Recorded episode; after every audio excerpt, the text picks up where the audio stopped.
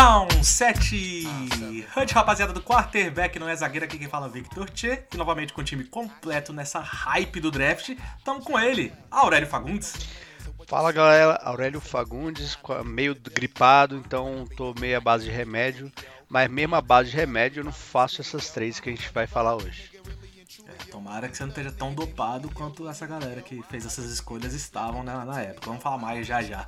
Mas para completar nosso time aqui, temos Luiz Felipe. Fala galera, Luizinho aqui. Queria dizer que assim como eu, o Tchê, o Aurélio e você que tá ouvindo, Julian Edelman não é Hall of Entendi.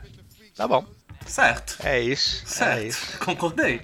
Até isso, a gente não sabe quem tá ouvindo também, né? Vai que o Peitão tá ouvindo nós aí também. A gente não pode descartar. Mas enfim, é, Edelminho aí deu uma, deu uma, uma leve retirada dos campos, né? Ou vai pro seu Bucks, né, tio? Não vai, não Sempre vai, não, não, não, Aposentou, aposentou, tá no passado já. Vamos focar no que, que, que a gente veio falar aqui.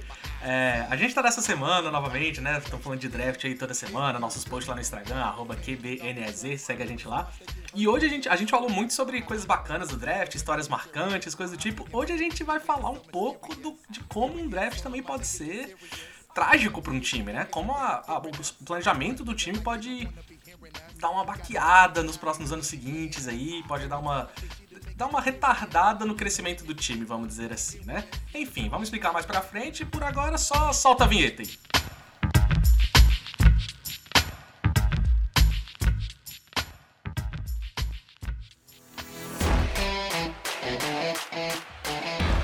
Você está ouvindo o podcast QBNES. Afinal, quarterback não é zagueiro.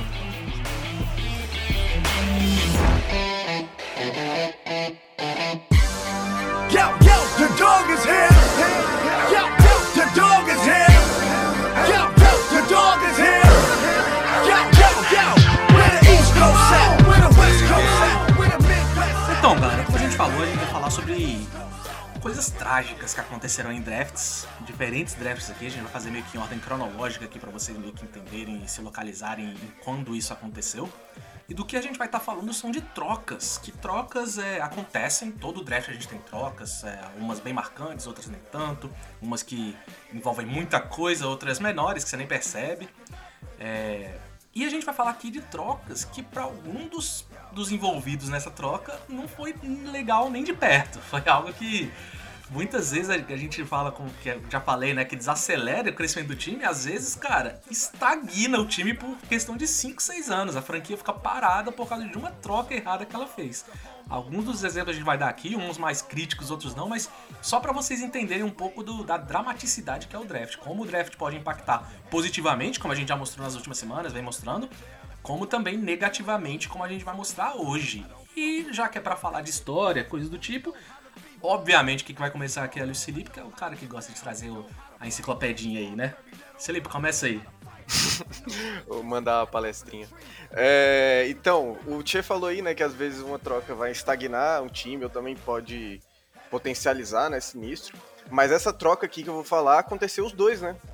Para os dois lados. Estagnou um time, um, o, o, time conseguiu arrancar a perna do outro time e conseguiu virar uma potência e virar uma dinastia por uma década. E eu tô falando da troca do Herschel Walker, Herschel Walker, pra quem não sabe, tem até um documentário muito bom dele, é na, na pegada 30 for 30, só que a galera fez mais que 30 e já não estão chamando assim mais. Mas é, a SC Story dele, do Herschel Walker, é muito bom. Ele é um cara que, discutivelmente, foi o maior running back do college. Então ele vinha com um peso muito grande, escolheu, escolheu ir para a USFL, que era uma liga que estava paralela à NFL nessa época. Então, deixou alguns dos seus anos lá, mas depois, como a liga não estava indo para frente, ele acabou indo para o Dallas Cowboys, que ele já tinha expressado a, a vontade de ir para o Cowboys. E mesmo esse, o Herschel Walker, Walker, que foi muito bem, ele teve um ano que ele correu para 2.400 jardas na USFL em 18 jogos. Então, é uma parada absurda.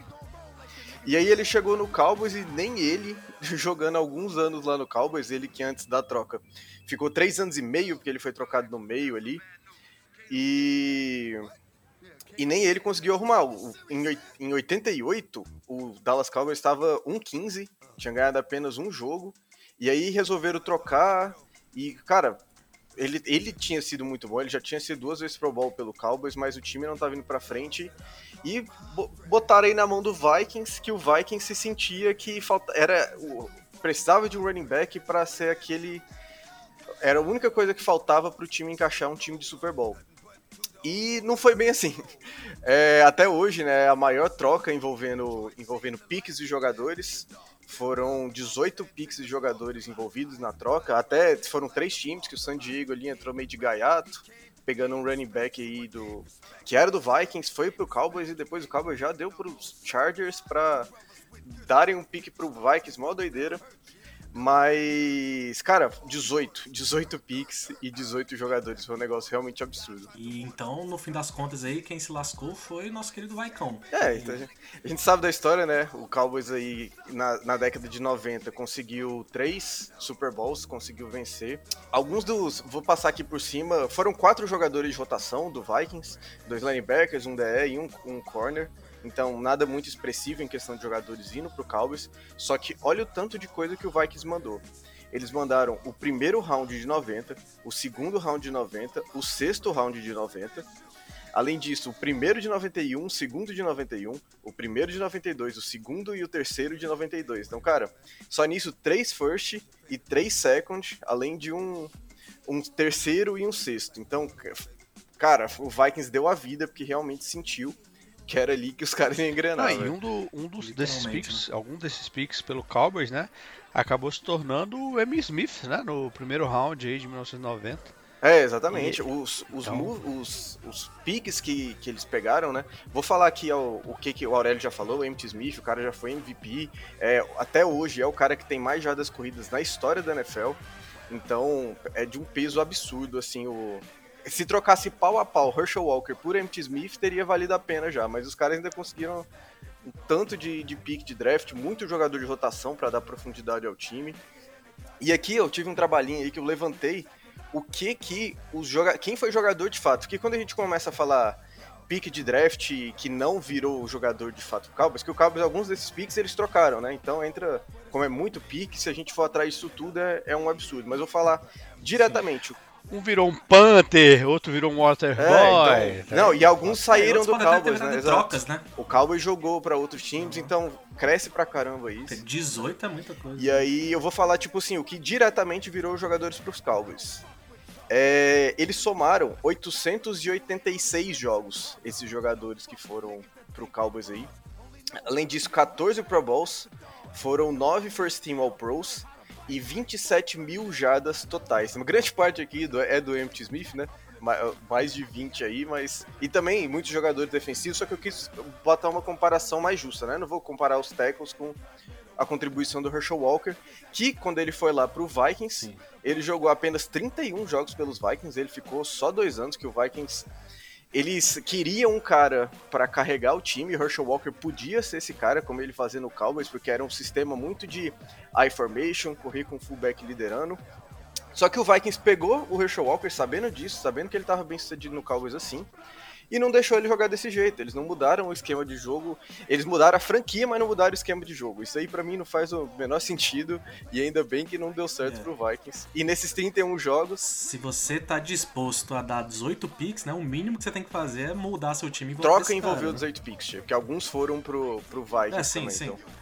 Mas enfim, se você tá disposto a dar tanto por um cara, você fala que esse cara vai ser a diferença, Exato. então o mínimo que você tem que fazer é moldar um pouco o time em volta desse cara, né? Tipo, você tem que dar o braço a torcer. É, aqui eu acho que, que entra num ponto interessante até da gente comentar, já que você já falou isso, que é a diferença do trabalho entre um GM e um coach, Sim. né? O, o, GM, ele tem que dar as ferramentas pro coach. Ele deu uma baita de uma ferramenta que era Sim. o Herschel Walker e o coach resolveu não usar. Então, o cara pagou caro e ficou encostado é, e às lá. Vezes então, isso também é até falta de não... comunicação, né? Que não adianta um cara, quando você tá falando de ferramenta, um cara pedir um martelo, você dá um serrote para ele, beleza, e aí? Pode ser o melhor é, serrote do mundo, mas precisava é. de um martelo, né? Hum. É, e o Herschel Walker, nesses 31 jogos, não conseguiu nenhum Pro Bowl e somou apenas 2.200 jardas. Depois ele ainda foi pro, pro Philadelphia, rodou alguns times aí e ainda voltou pro, pro, pro Cowboys aí no ano de 96. Então, que tiro pela culatra aí que deu o Vikings. E falar de tiro pela culatra, dez anos depois aí rolou outras coisas, né, Aurélio? Em 1999 aconteceu um pique que também envolveu muita coisa. é, que é o pique uh, do Rick Williams. Né? O New Orleans Saints é, ele estava no, no pique número 12 do primeiro round e ele queria muito pegar o Rick Williams. É, o Mike Dicta falou: Cara, esse cara é o futuro da NFL, é o que a gente precisa de running back e ele vai ser rápido. E o New Orleans tentou com todos os caras daquele, daquele top pick ali. Uh, muitos falam que o Bengals quase trocou no pick número 3, mas eles acabaram trocando no pick número 5 com o Washington Redskins. Só que o Washington Redskins falou: Cara, eu também quero pegar um bom running back, eu também quero participar dessa troca. E vocês falou: Não, relaxa. Eu vou dar todos, e eu repito, todos os meus picks desse ano eu vou te dar dois picks do ano que vem. Então eu, ele, o New Orleans deu o primeiro pick, que é o décimo segundo daquele ano, o terceiro round, o quarto round, o quinto round, o sexto e o sétimo. E no ano seguinte ele deu o primeiro pick, que é, foi o segundo overall no ano seguinte, e o terceiro round. Então o New Orleans entregou tudo e falou: Cara, me dá o Rick Williams aqui, que você faz seu jogo aí.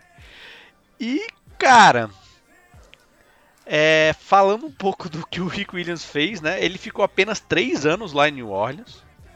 É, ele realmente não conseguiu vingar muito lá. Ele teve perto de 3.100 jardas totais ali.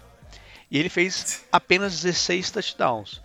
Para parar pensar que um cara que foi titular desde o jogo 1 e um cara que a franquia investiu tanto não teve efetividade quase que nenhuma. E que, que nem perdeu tantos jogos, né? Ele perdeu jogos, mas assim, normal. E assim, ele era até um talento, porque se a gente for para pensar no ano seguinte, em 2002, ele foi para Miami e ele foi líder da liga com 1.800 uhum. jardas, a maior quantidade de, de carregadas, quase 400 carregadas e 6 TDs. Então, assim, ele era bom. Ah, ele ficou um bom tempo em Miami, né? Ele fez. Não, e revolucionou a liga depois, ó, com aquele Wildcat. Do... Mas, cara, é muito, é muito complicado você. Ah, enfim, eu não sei, eu não sei nem o que dizer, velho. Parece que não tem conversa com o jogador, cara. Eu não sei, eu não entendo isso. O time parece que dá os piques tudo e fala, vem, e depois a gente vê no que que dá. Eu não sei, eu não entendo isso. É, se é talento, a gente traz aí. É, esse é, acabou tendo várias trocas, tá? Entre os times e, e tal, né? É, o Redskins pegou esses picks, ele realmente, assim como o Cowboys no, no, exemplo anterior, ele também não picou todo, ele acabou trocando tanto com Bears quanto com Broncos.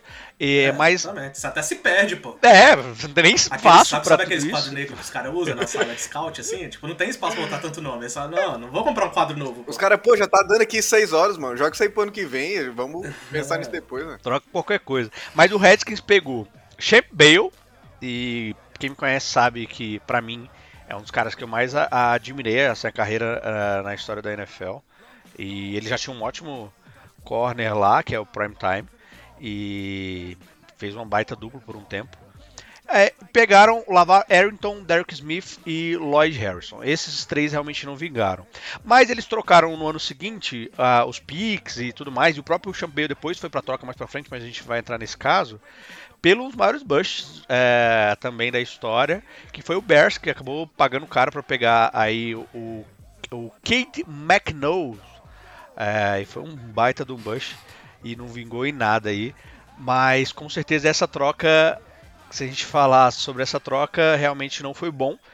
E não é à toa que o time de New Orleans, na sequência, é, demitiu o Mike Dieter e começou a, a estruturação aí do, do, time, o que mais na frente, né, depois do, é, logo na sequência, na saída do Dicta, na saída do Rick Williams, esses picks é, da saída do, do, Williams acabaram transformando um pouco na base do que foi o time do New Orleans campeão do Super Bowl em 2009, né, então é, esse time, apesar dessa troca, apesar desse desperdício de picks, se a gente for pensar é, logo na sequência ali nas próximas temporadas, é, o New Orleans Saints ficou 45-51. Aí você fala assim, tá, isso não é bom, e realmente não é.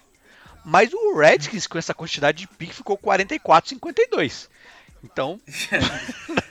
É a troca foi tão ruim que você respingou merda pra tudo que é lado. Né? Exatamente. O Redskins foi mal, o Bears também se lascou na troca aí. É, o, não, o Bears ficou 45-51, ficou empatado com 100. Então, assim, cara, foi uma merda completa e nada vingou ali muito. Mas, é, esse é, depois o Saints trocou o Rick Williams pelo Dolphins, acabou recebendo uma, é, duas escolhas de first round e uma de terceiro round, meio que deu uma salvada e acabou transformando no, Dels, eh, no Delcy McAllister, que um baita cara ah, pro, pro New Orleans. E o Saints depois pegou esses dois picks e pegou o Charles Grant, que era um bom jogador, e pegou o nada mais nada menos do que o Kilko Craver. Não, era- não vingou também, mas é, fez essa troca aí. O Saints conseguiu. O próximo GM, o próximo técnico conseguiu tirar um pouco a cagada e dar uma arrumada na, na casa ali e as coisas começaram a vingar. Então foi essa história do- de um time que trocou todos os seus picks por um único jogador. Que ficou lá três anos. Bom, vamos frisar. Ficou três anos. Enfim, é, a gente tá saindo agora então de 99, vou, eu vou até o ano de 2007 aqui, falar um pouco também sobre essa questão de. Como a gente tá falando de necessidade, de achar jogadores e coisas do tipo. É engraçado que muitas vezes os times pensam que tem um talento muito maior do que realmente é, mas às vezes acontece o oposto. O time tem um talento absurdo nas mãos dele e faz cagada, que foi o caso do nosso querido Oakland Raiders lá em 2007.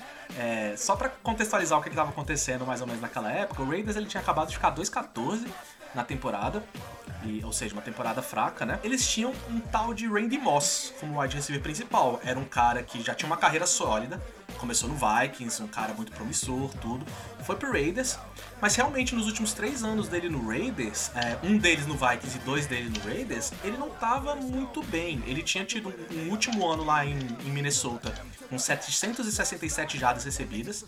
Aí o primeiro ano dele no, no Raiders foi um ok, teve 1.005 jardas, que, que é bom, mas para um Randy Moss é bem abaixo.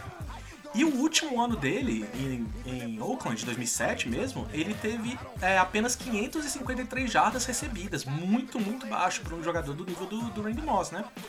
E de novo, em 13 jogos, né? Não é Exatamente, tivesse exatamente. Jogou jogo suficiente pra ter mais de mil tranquilamente pra um cara do nível do Randy Moss. Mas beleza. Só que tem uma questão também, pra contextualizar. Como exemplo, eu peguei só a última temporada aqui, 2006, né? Os QBs do Raiders foram Aaron Brooks e Andrew Walter. Vocês sabem quem são? Aaron Brooks que foi. Ninguém. jogou com o Rick Williams, né? Então, é, pois é. É dois caras aí que, né? Eles dois juntos, pra vocês terem noção, olha, olha isso aqui. Não, quando eu vi isso aqui eu fiquei bolado, cara. Eles tiveram seis touchdowns lançados na temporada inteira, porque eles ficaram é, alternando né, entre quem era titular, porque era difícil saber quem era o pior. Então, os dois juntos, seis touchdowns e 21 interceptações.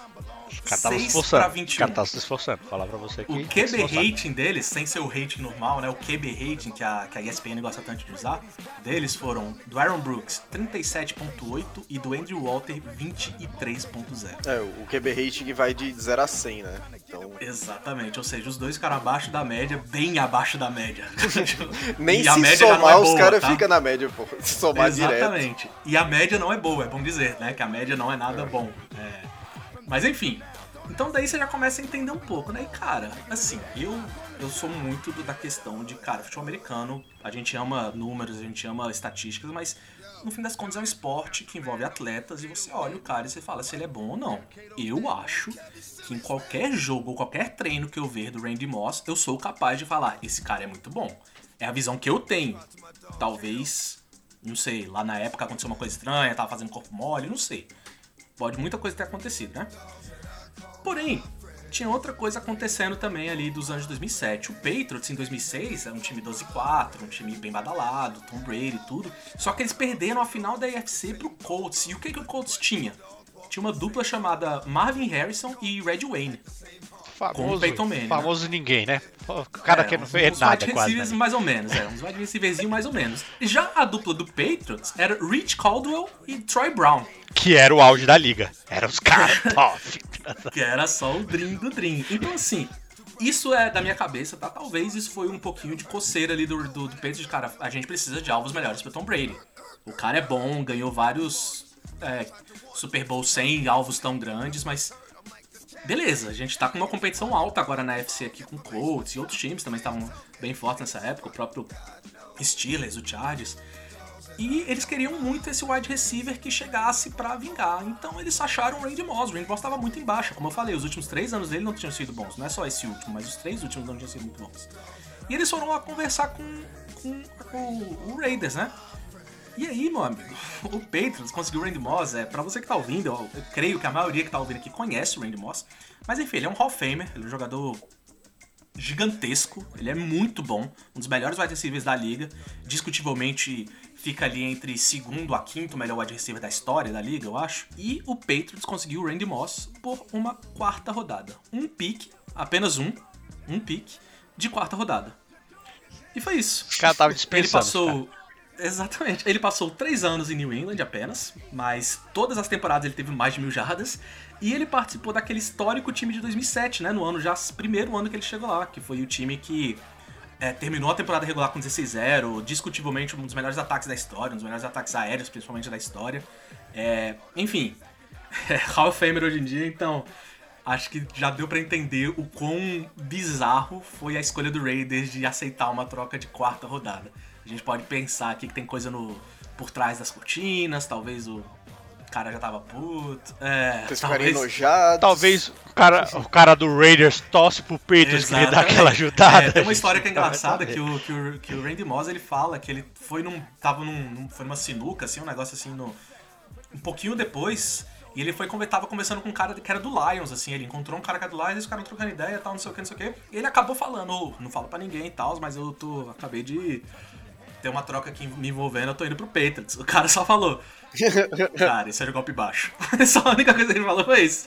Eu, cara, não. Não, por favor, não, Isso aí é viagem. sacanagem. E o cara previu mesmo. Foi uma sacanagem. Assim, acabou sendo jantado pelo Laizão da massa do Super Bowl, mas a temporada regular foi uma sacanagem aquilo ali. Qualquer um faria isso. Verdade, verdade. E já que já que estamos na cronologia aqui, acabou que eu vou falar duas histórias seguidas aqui. O próximo pique que eu vou falar também já no ano seguinte e uma história muito parecida. Mas aí fala, viu? Desculpa, Mas vamos lá. fala Roxo, né? menino. Roxo, mal de roxo é isso. Pode me chamar de Faustinho aí. O louquinho meu! É. Tem que botar o louquinho meu aí. Por favor, Hildão. Por favor. Ô louquinho meu! Ô louquinho meu! Ô louquinho meu! Ô louquinho meu! É, já no ano seguinte, cara, uma história muito parecida, porque o que que acontece? Tinha um time que tava também hypadão, só que na NFC. E esse time gosta de hype, velho. O timezinho que sofre pela tal da hype. É o nosso querido Cowboys. o Cowboys, cara, ele tava com um time e tentando emplacar esse time. Tinha uma- um, um core ali muito interessante. Eles tinham o Tony Romo recém aparecendo na liga, chegando como aquele cara undrafted, diferentão, que tava jogando muito bem. E tinha o Terrell Owens também, outro cara, Hall of Famer, que também entra nessa disputa aí dos cinco melhores wide receivers da história, algo do tipo. E cara, era um time hypado, só que muita gente falava o Tony Romo precisa de outro alvo. Não dá pra confiar só no Terrell Owens, por mais que ele seja o melhor cara da Muito por essas acessões de duplas, é, né? exatamente, wide exatamente. receiver. Na liga tava muito em alta. né? Tinha o Rushman Zadé e 85 no Bengals, né? Tinha a galera do Colts, tinha do do Rams também, que era a galera do Torrey Holt e Isaac Bruce, né? Tinha, era, tava bem na hype mesmo, né? A Comboden e Fitzgerald já, talvez. Sim, já estavam juntos, né? Sim, sim. Então tava bem realmente na moda essa questão de fazer essa dupla de wide receiver dinâmica e coisa do tipo. E o Cowboys, como garoto mimado que é, queria a sua também, né? Queria fazer a sua duplinha. Aí, só que eles, eles deram uma emocionada, eu acho, aqui. Eu vou perguntar pra vocês, mas tudo bem. Não, E é paia paia, mesmo, é mas assim, paia. a- vamos contextualizar. Eles estavam no finalzinho da janela de troca ali, tava fechando a, a, a janela.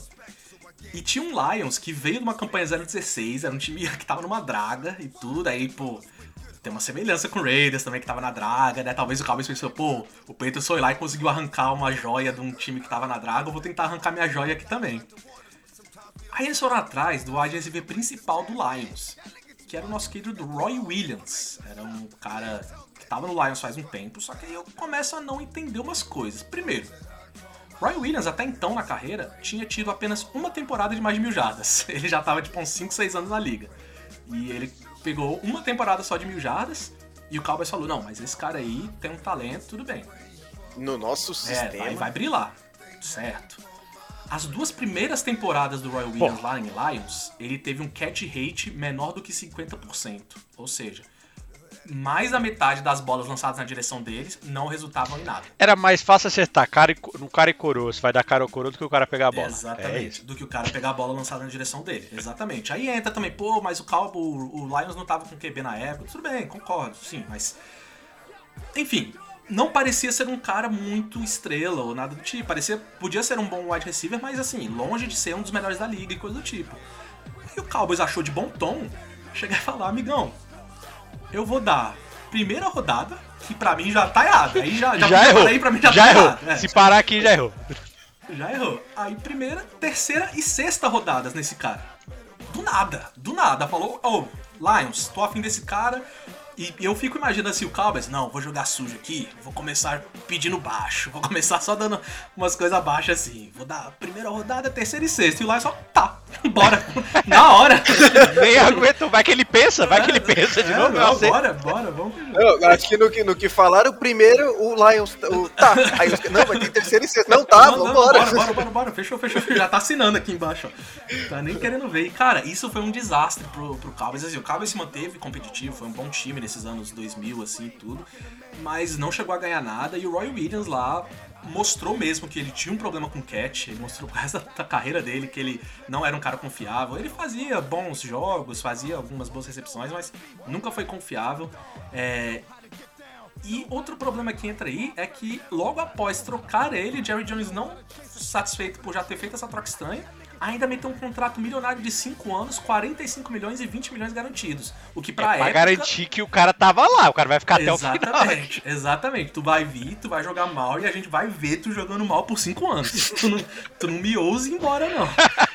Foi isso. E assim, é, esses números talvez pareçam não tão altos, mas pra época também tem que botar isso, né? Era muito mais alto do que é 20 milhões hoje garantidos, que já também não é tão baixo, né? Mas pra época era maior ainda. Então, é bizarro. Foi, foi uma troca aí que deu uma, uma boa, vamos dizer assim, desacelerada nesse, nessa hype do Cowboys aí na época. Mas enfim, vamos de próximo aí. É, só pra dar uma contextualizada aqui.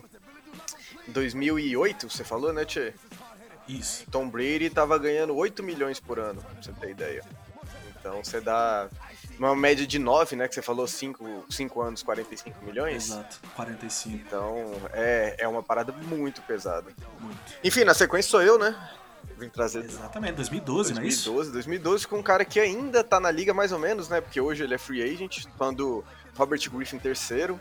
De, teve uns joguinhos ano passado lá, mas cara, não é nem de perto o que, o que já foi, né? O que foi nesse primeiro ano de 2012. E essa, se você pega pra mim e fala no final de, de 2012, final ali pra novembro, que acho que foi mais ou menos em novembro, que essa troca foi pro ruim pro, pro então Redskins, né, pro time de Washington, cara, não tem como concordar, porque o, o que tava jogando ele né, nesse ano é, é brincadeira, velho. Não à toa ganhou o, o Hulk ofensivo do ano, né, em cima do, no mesmo ano que você tinha Andrew Luck. Então, cara, eu gostava muito dele, pra mim ele foi um Lamar Jackson antes do Lamar Jackson e eu gostava mais dele Sim. passando do que eu gosto do Lamar Jackson passando. Sei lá, eu acho que, que ele tinha um, um passe mais seguro, era, o arco dele era mais bonito, a espiral era mais bonita e tal. O cara ficou com 20 TDs e 5 interceptações só. Então o cara já chegou. Eu num time que não era bom, né? O time do, do Washington não era aquele negócio, não tinha aquele talento em volta dele. Ele até hoje, né, tem o recorde de melhor QB rating de, de Hulk, com 102.3, eu acho. Acho que é algo assim. Então foi um primeiro ano absurdo, foi pra Pro Bowl, carregou o time pros playoffs, né? Terminou os últimos sete jogos ganhando, mas lesionou. Teve aquele problema, ele rompeu um, num lance até com o Ralote Engata, eu, eu lembro bem dessa, dessa cena, que ele tentou dar um pulo pra frente sim, porque ele era muito agressivo sempre, né, Sim. correndo, e pegou no ar, assim, e, E não precisava, né, cara? Isso que é, que é o complicado. Era um lance é, que no não- meio do jogo, assim, não era aquele negócio ganhar ou não. E o time já tava meio que encaminhado pros playoffs, se eu não me engano, não era? Não, tava encaminhando, ainda tá- Enganado, tava assim, tava na bolha, né? É, Tava. É, mas ele chegou aí pro playoff, não foi? É, então, mas Chegaram aí, ganhou os então. últimos sete, né? Ganharam os últimos sete, então tava ali. Sim. Tinha chance de ir, né? Precisava ganhar os jogos, mas tava bem encaminhado, Tava né? Você bem, via um time bem, jogando bem. exatamente. Não era um time desesperado a todo custo. É, exatamente. Era só jogar os jogos que, que chegaria. Não, desesperado era porque você tinha Kirk Cousins como reserva esse ano.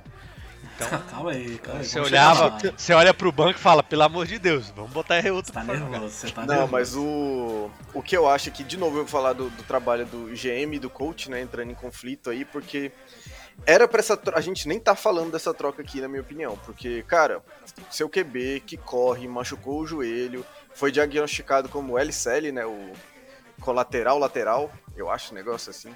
E aí, cara, eles foi ficou fora um jogo. velho. Foi um dos piores, é, piores administrações de, de lesão que eu já vi, porque aquele jogo contra o Seahawks no White Card, cara, foi, foi duro de ver, real, tipo assim, parecia... Deu dó, é, deu dó, deu dó. o cara teve um lance que ele, tipo, ele, ele sofre um fumble no snap, assim, porque ele não consegue ficar em pé.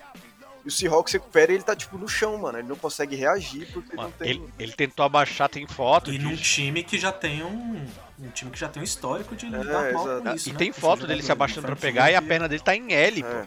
pô. O joelho dele tá em L. Não, é uma. é- foi. Acabaram com a carreira do RG3, que tava muito bem, cara. Ele vinha de Sim. Baylor muito bem, já tinha ganhado o Heisman, o cara tava voando, tanto passando quando, como correndo. E assim, é Hum. bom, foi mal, Luiz, só pra completar sobre isso, essa questão da, da franquia lidar mal com a coisa, esse é o tipo de coisa que você não pode perguntar pro atleta, cara. Porque se é um É, moleque querendo mostrar serviço e tu chegar pra ele e falar, e aí, cara, quer tentar jogar esse próximo jogo? É óbvio que o moleque vai falar sim. O cara quer assinar o próximo contrato, ele quer ser a nova história, ele quer ser o novo lenda da liga, cara. Esse é o tipo de lesão que você tem que falar pra ele, RG3, tu tá fora, velho. Vai, cuida disso, volta melhor. Ele pode até internamente não querer, né? Às vezes o cara realmente tá com medo de se lesionar, ele tá sentindo a dor, mas É, ele não vai falar. É, você não É, quer ele falar isso pro seu não coach, vai falar né? isso. Exatamente. E é. voltando aqui, por que, que essa, essa troca foi tão ruim pro, pro Washington, né? Eles subiram aí da sexta posição pra, segu pra segunda, que era do Rams, né? Então o Cowboys tinha a se- o Washington tinha a sexta, subiu pra segunda. E pegaram o Robert Griffin, foi isso. O Rams pegou a sexta posição, trocou pro Cowboys. Também pegou uma segunda daquele ano, uma primeira de 2013, uma primeira de 2014. Cara, e essa troca pro, que o Rams ainda deu pro Cowboys, o Rams saiu muito bem, velho. Porque o que, que eles conseguiram né, nessa troca? Eles pegaram o Janoris Jenkins, que ainda é um, um corner sólido, né? Teve uma boa temporada ano passado pelo, pelo Saints. Eles conseguiram também o Alec Ogletree, que foi um linebacker muito sólido também. Michael Brockers, DT. É, E basicamente isso. E alguns jogadores de rotação, que a gente não fala porque não dá pra gente falar de todo mundo, mas pegaram aí um wide receiver de rotação, running back de dois running backs de rotação e um guard. Então tem que dar profundidade pro seu time. O draft não é só pra você pegar apenas estrelas, você tem que ter gente pra ficar rodando ali, que você pega em picks mais baixos, que foi isso que eles fizeram. E cara, depois disso, 2012, o Rams também virou uma potência, né? A gente, nessa última década aí, o Rams sempre tava brigando por playoffs, chegando em Super Bowl, dando muito trabalho. Agora vai deu uma reformulada, mas era um time que tinha uma base muito forte. E pra mim começou aí, sacou? Então, o, o Washington É, e faz tempo que não é assim, alguém olha, na liga, né? tudo ali, o Washington deu muita sorte, né? Porque o reserva que foi draftado no mesmo draft, inclusive, do RG3, era o Cousins, né? Que assim, Aurélio zoa tudo, mas você ter o Cousins como seu reserva num- numa atrocidade dessa, numa tragédia dessa, é, você dá muita sorte. E ainda assim, mesmo assim, é, deu muito ruim ainda pro, pro Redskins na época, né? E é engraçado eles terem gerido tão mal essa lesão, tendo feito esse tamanho investimento que eles Exatamente, fizeram. cara, exatamente. Porque, cara, você faz esse investimento. É, mas era muito a Ah, mentalidade... cara, você vai proteger seu é nem investimento. quando- né? quando- Você quando vai. você- a gente compra um celular novo, compra um carro novo, a gente fica naquele Porra, cuidado, né, cara? É. Põe a capinha, a películazinha, faz não estaciona seguro no pra sol, antiqueda. o carrinho, não sei mais o É, que. lava toda semana. Exatamente, é, complicado. É, Isso realmente só deixa a parada mais bizarra. Mas falando em bizarrice, Aurélio, você tem uma última aí pra fechar, não tem não? Temos a, a, a saideira. É, A saideira. a famosa. saideira é de Andre Hopkins saindo do Houston, Texas, indo para o Arizona Cardinals. E pra Essa é mim, recente, hein? Essa, essa, lembra, acho, né? essa todo mundo que acompanha a NFL, né? Foi 2019 para 2020, né? Na verdade, ainda temporada 2020. E, cara, que absurdo que isso aconteceu. Só para contextualizar, antes de eu falar do- dos números, é, o Odell Beckham Jr. Tinha sido, foi também trocado. É, é um- na minha concepção, os dois wide receivers mais ou menos o mesmo nível de talento, mais ou menos da mesma idade ali. É, o Odell tinha vindo de lesão, o Hopkins tinha um histórico de durabilidade um pouco maior, mas o Odell foi pro Cleveland Browns, pro, pro o Jabil Preppers, que foi uma escolha top do draft, um safety de first round top, e é um bom jogador. Por uma escolha de first round, foi a 17 uh, daquele ano, e uma escolha de terceiro round. É esse é mais ou menos o preço de um top wide receiver. E assim como o nosso queridíssimo Oakland Raiders, olharam para dentro de casa, olharam para o talento do cara, falaram: "Cara, e se eu trocar o cara por, sei lá, mano, pega o cara e troca por um quarto round? O que, vocês acham?"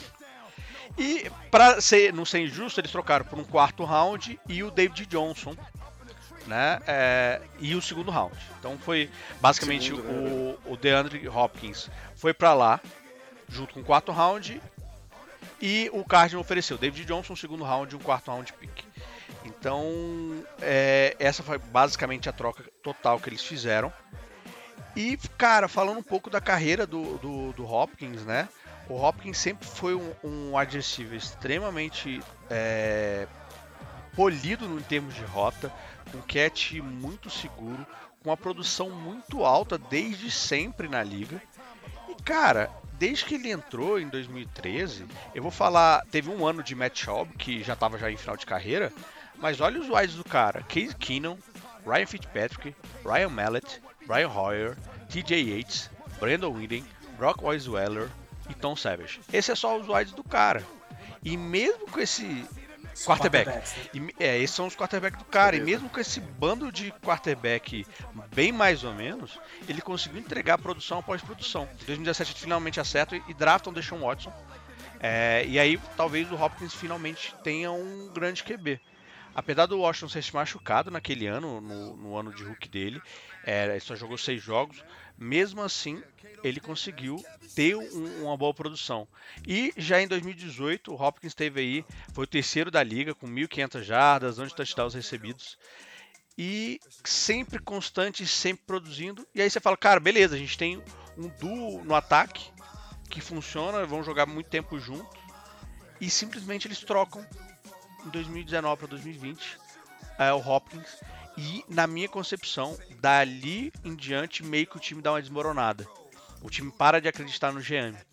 Então, é, pra, só para completar, né, a, a, a, o pique, o David Johnson é um bom running back, mas já não, já está bem longe dos seus tempos áureos. Ele já, já vinha de lesão sequenciais em Arizona e tudo mais. Em 2020, ele corre para 691 jardas e 3 TDs e vai para o Injury Reserve uh, por causa de uma concussão. E, cara, você trocou uma estrela da liga e o Hopkins teve um ano muito positivo 1.400 jardas, 6 TDs. E seu time simplesmente fala: Cara, será que eu devo acreditar ainda nesse GM? Será que eu devo acreditar é, que, nesse time que, é que ele está construindo. E aí começa uma debandada e a, a crença do time vai lá no chão. A gente está falando do DJ Watt, que era a, a estrela do time, sair. A gente tem até as, as, os escândalos recentes, o Deshaun Watson tinha falado que queria sair. Eu acho que eles só não conseguiram trocar por causa Sim. dos escândalos. E porque não querem também, né? Os caras vão bater o pé pro Watson ficar e ele já falou que não joga de qualquer forma, né? É, o, tem isso. Texans não quer trocar e eles não querem deixar ele sair. Perderam agora o seu wide 2, o William Fuller saiu. Falou, não, não quero ficar nesse time. Então o time tá numa decadência e tudo começou por causa dessa escolha mal feita, é, desse, dessa troca mal feita é, por uma escolha extremamente baixa. Acabou que com essa escolha de segundo round eles acabaram trocando pelo Brandon Cooks. Então, basicamente, se você trocou o Deshaun Watson pelo Brandon Cooks e o Johnson, o David Johnson. Complicado. Acho que, acho que não só a questão de valor, né, Aurélia? A, a imagem que passa uma troca dessa, porque na época todo mundo tinha o Texans como um cara que tava brigando por playoff, tinha uma franquia que tava brigando por playoff, brigando por, pra ser o melhor da FC Sul ali, batia de frente com Colts, coisa do tipo.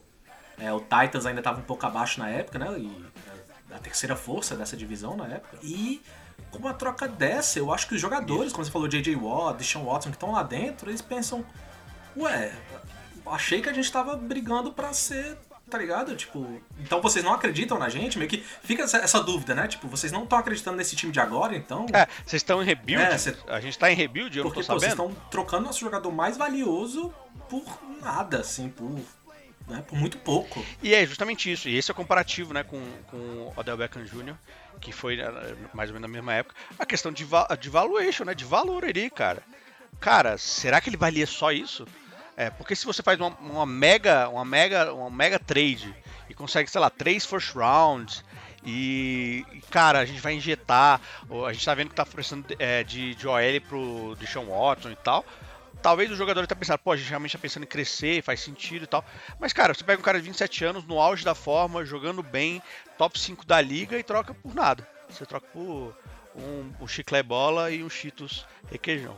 Não, e digo mais, né? Eu não, pra mim ele não era top 5, pra mim nessa época ele tava indiscutivelmente top 1, o cara tinha vindo de 3, 3 anos sendo First Team All Pro, né? Pra mim tava sendo o melhor wide receiver da liga. E no mesmo ano, Aurélio, você falou de valor aí, teve a troca do Stephen Diggs, né? Que hoje a gente, ele acabou de vir uma, uma temporada excelente, mas ele dividia posse lá com, com o Adam Thielen, né? Ele não era um cara tão estabelecido no Vikings, tinha problema off-field, né? Já tinha tido umas discussões no é, fora de campo que tinham com certeza abaixado o valor da troca dele. E mesmo assim, o Buffalo Bills é, mandou dois first round, um de 2020, um de 2021, um quinto round e um sexto round. Então, cara, dois first round pelo pelo Stephon Diggs e um sétimo round, cara, é muita coisa. Se pagou pro, pro Bill? Se pagou, mas era pro, pro Hopkins ter valido muito mais do que isso, né? É, subir sua best é oferecido no, no Hopkins, né? Pô, é, pela metade exatamente. Da, parada. Exatamente. Todo respeito ao Diggs. Não, né? o Hopkins não teve um first round, né? No, na troca. O Diggs teve duas. Dois, então. É bizarro. Bizarro demais. Né? bizarro. Então, é isso resumo, galera. Episódio mais curto hoje aqui, falando dessas dragas do draft. E quero que vocês comentem aí, mande nosso Instagram lá, coisa do tipo. O que, que vocês acham que tem potencial para fazer uma draga dessa? Quem é que tá desesperado nesse draft desse ano e pode acabar dando demais por, por alguém que não vale tanto, ou dando alguém que vale muito por um precinho de, de banana. Comentem lá no nosso Instagram, QBNZ. E lembrando que daqui a duas semanas, dia 29, o dia do draft, a gente vai estar com live lá na twitch.tv barra QBNZ. Então põe aí na agenda, 29 de abril, live do QBNES, lá no nossa twitch.tv. É isso, galera. Vejo vocês semana que vem, então, hein? Falou! Abraço, galera. Até a próxima. Valeu! É isso. Always love you, Kay. Esse podcast é editado por Radiola Mecânica. radiolamecânica.gmail.com